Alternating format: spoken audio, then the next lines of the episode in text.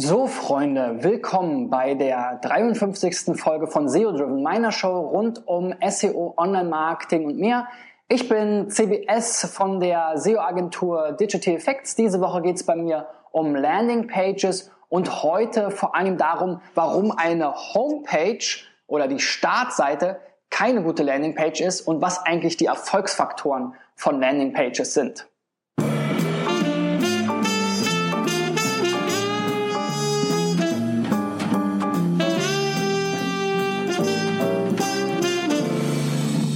Ja, und ich sehe es immer wieder, wenn wir uns ähm, mit Kunden unterhalten oder eben äh, Kampagnen ähm, analysieren, dass ähm, gerade auch im Paid-Bereich die Homepage eben als Landingpage verwendet wird. Und das ist in den allermeisten Fällen aus meiner Sicht ein großer Fehler.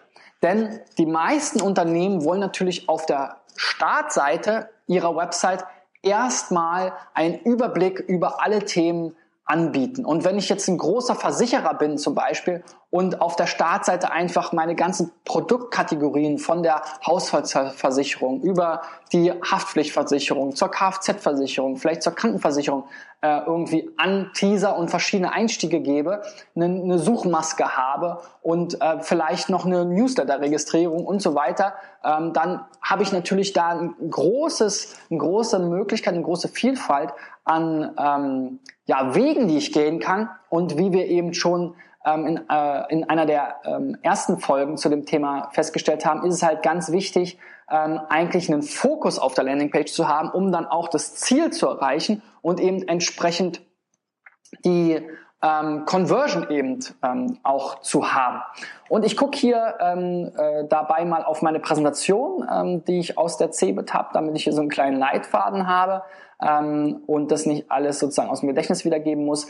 Und das allererste, ähm, der allererste ähm, Erfolgsfaktor für so eine Landingpage ist sicherlich, dass ich den Kontext eben wiederherstelle, darüber haben wir schon gesprochen, und letzten Endes die Botschaft ähm, der Kampagne auch auf der Landingpage eben ähm, widerspiegelt. Ich habe hier das Beispiel von, von der Allianz für eine Kfz-Versicherung und da heißt es halt auf der Landingpage Leistung hoch, Preis runter. Und das sollte eben im Optimalfall auch schon in den Anzeigen, ob nun bei AdWords oder eben auch visuellen Anzeigen drin vorgekommen sein, so dass ich eben hier ganz klar diese Botschaft wiederbekomme und ganz klar weiß, hey, hier bin ich richtig und hier geht's jetzt irgendwie weiter.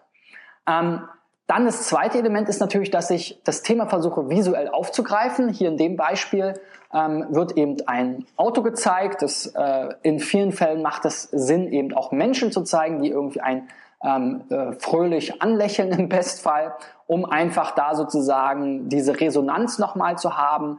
Ähm, Gerade eben ähm, lächelnde Menschen sind eben auch etwas, was eine gewisse Sympathie ähm, bei dem Gegenüber oder bei dem Betrachter eben ausführt.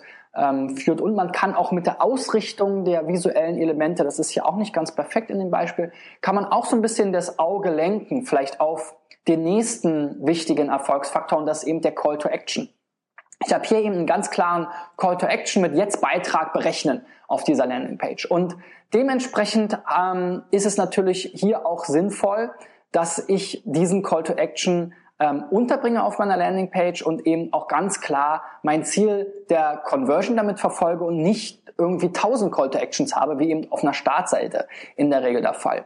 Der vierte Erfolgsfaktor ist die Vorteilskommunikation. Hier habe ich zum Beispiel vier Punkte, die sozusagen mit so einer grünen ähm, Checkliste abgehakt sind, wo ich mir nochmal durchlesen kann, warum ist das eben ähm, besonders vorteilhaft, weil sie eben vielleicht als sehr gut getestet wurden, weil sie ähm, verschiedene äh, andere Vorteile haben und dementsprechend ähm, ähm, soll mir das natürlich noch soll mich das noch mal überzeugen und vielleicht auch meine ähm, ja, meine Objections irgendwie auffangen, also meine Bedenken, die ich vielleicht habe. Im Optimalfall kann ich die eben vorher hier auch schon auflösen.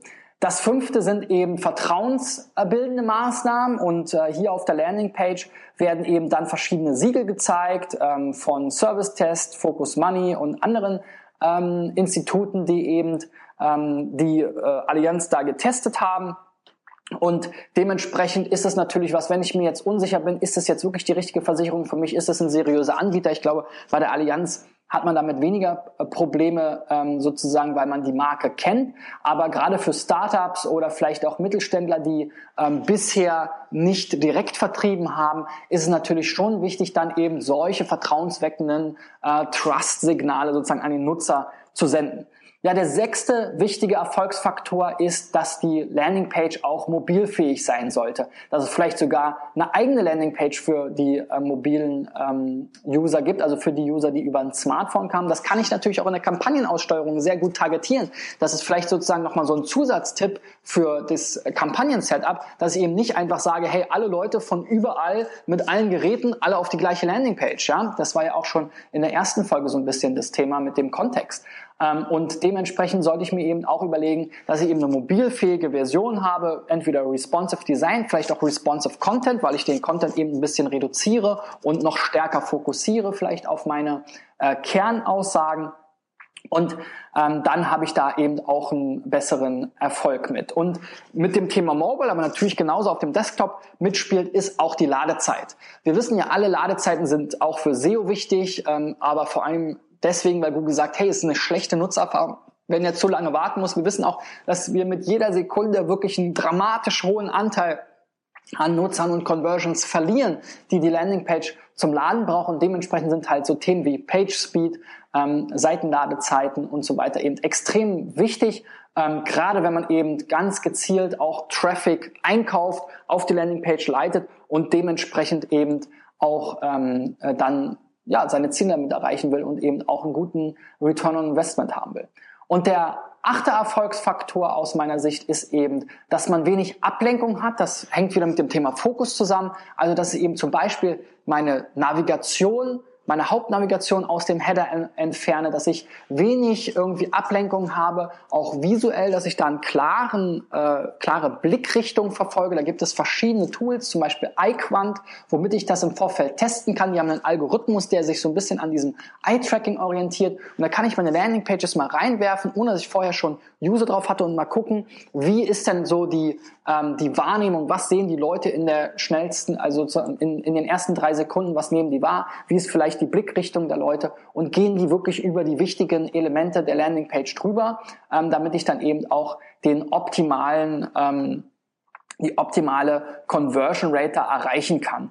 Und ähm, ja, was vielleicht äh, noch zusätzliche Tipps sein können, ist eben, dass ich versuche, mein Angebot zu verknappen. Und ähm, da hatte ich ja schon mal gesagt, vielleicht bei einem Produktlaunch einen Countdown reinzupacken, den ich verknüpfe mit einem äh, Rabatt. Aber es kann natürlich auch andere ähm, Logiken für eine Verknappung geben. Und ähm, dementsprechend ist das sicherlich nochmal der vielleicht neunte Punkt und ähm, äh, wenn man jetzt äh, äh, weiter recherchiert im Internet, findet man natürlich noch ganz viele andere, aber ich denke, das sind aus meiner Sicht so die wichtigsten. Okay, und ähm, wenn du morgen wissen willst, mit welchen Tools du vielleicht ähm, Landingpages bauen kannst und worauf du dabei achten solltest, was da vielleicht so die typischen Features sind und wie die Preismodelle aussehen, dann bleib dran, abonniere meinen Kanal, meinen Podcast, meinen YouTube-Kanal, meine Facebook-Seite, Twitter, wo auch immer du mich findest und ähm, diese Inhalte sozusagen verfolgen willst. Und äh, wenn dir das Ganze gefallen hat, dann gib mir einen Daumen nach oben, leite ähm, die Show weiter an deine Freunde und Kollegen und wir sehen uns morgen wieder ähm, bei der nächsten Folge von SEO Driven. Bis dahin, dein Christian. Ciao.